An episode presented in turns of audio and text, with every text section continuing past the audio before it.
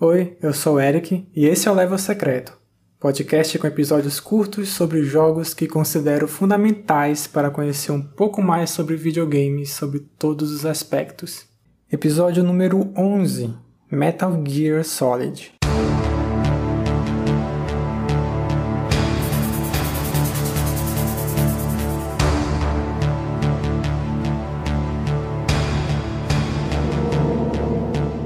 Metal Gear Solid foi lançado em setembro de 98 para o PlayStation 1.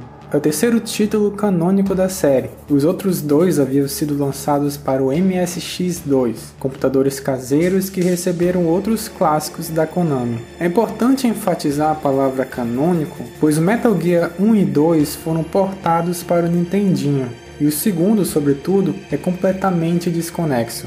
O PlayStation 1 permitiu que Hideo Kojima aprimorasse a experiência jogável dos jogos do MSX, combinando com a forma de desenvolver uma narrativa mais cinematográfica que experimentou em jogos como Snatcher e Policenauts. Diferente de outros títulos do console, Metal Gear Solid não usava cenas pré-renderizadas para editar os momentos do enredo, e sim o próprio gráfico do jogo. Com isso, Kojima e sua equipe construíram uma experiência bem orgânica que impressionou os jogadores na época. Para boa parte do público, devido à popularidade do PlayStation comparado ao MSX, Metal Gear Solid foi a porta de entrada para a franquia, mas o enredo consiste na terceira aventura de Solid Snake, a história se passa seis anos após o Metal Gear 2, em 2005.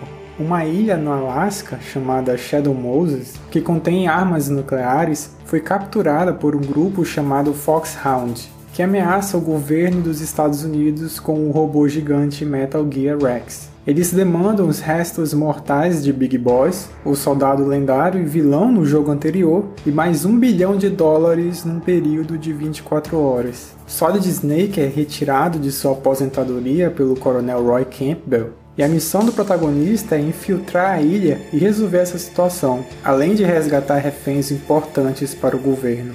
O primeiro Metal Gear é um grande marco inicial do gênero stealth, de avançar o jogo de forma sorrateira, evitando os inimigos. No caso de Metal Gear Solid, foi importante para o gênero em espacialidade em 3D, no ano em que outros dois títulos também foram bem influentes, Tenchu e Fifth. A missão de Solid Snake em Shadow Moses envolve essa jogabilidade sorrateira, mas que pode ser variada devido às armas e itens disponíveis. A ação é mais presente nas batalhas contra chefes, fator de destaque do jogo pela maneira criativa de suas resoluções e o carisma dos vilões. O jogo possui muitos detalhes impressionantes dada a época, no começo é aparente devido a como os inimigos ouvem você pisando em uma poça d'água, e mais adiante reconhecendo e seguindo suas pegadas na neve. Quando um soldado vê o Snake, há um alerta que impossibilita o radar e os inimigos passam a persegui-lo. Após ficar sem ser visto por um tempo,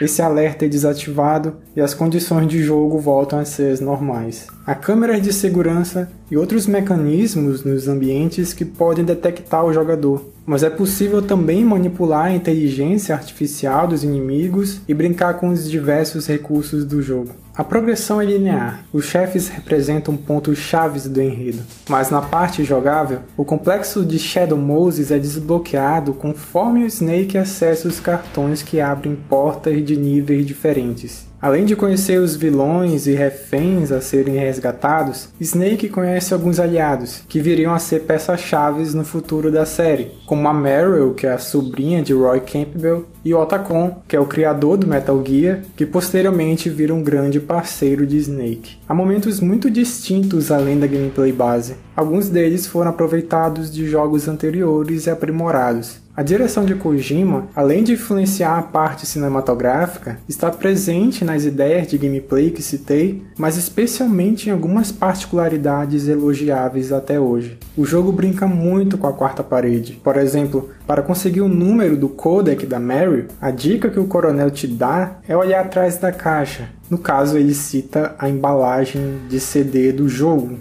a caixa física, onde tem uma screenshot avulsa e lá tem o número 14015. Outro momento muito marcante nesse sentido é a batalha contra Psycho Mantis, que é especial para qualquer um que jogou. Desde a cutscene, em que ele lê o seu memory card e fala os jogos da Konami que você jogou. Além da batalha em si, que é necessário plugar o controle no Player 2, pois assim ele não consegue ler a sua mente, entre aspas. Várias dessas ideias criativas são elementos do Kojima presentes até o Death Stranding. Essa mente fora da caixa, no desenvolvimento de aspectos de gameplay, é algo que permanece havendo uma certa concordância entre os jogadores mesmo que as outras assinaturas do Kojima tenham sido desgastadas ao longo dos anos.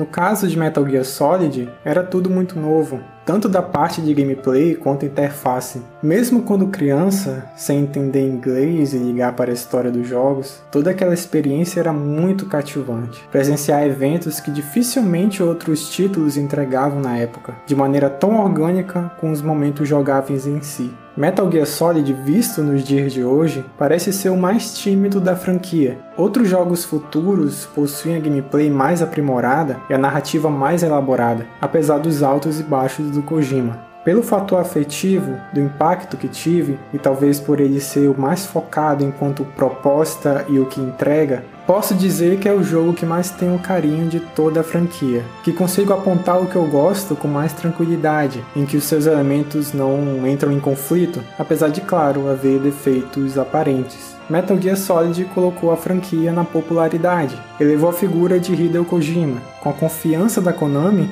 foi construindo cada vez mais o seu legado e posteriormente se tornou uma das figuras mais conhecidas dentro dos videogames. Independentemente da qualidade de seus algumas ideias controversas e até de mau gosto mesmo, os jogos que possuem o dedo do Kojima sempre fogem do convencional. Você sempre espera e vai ter algo diferente.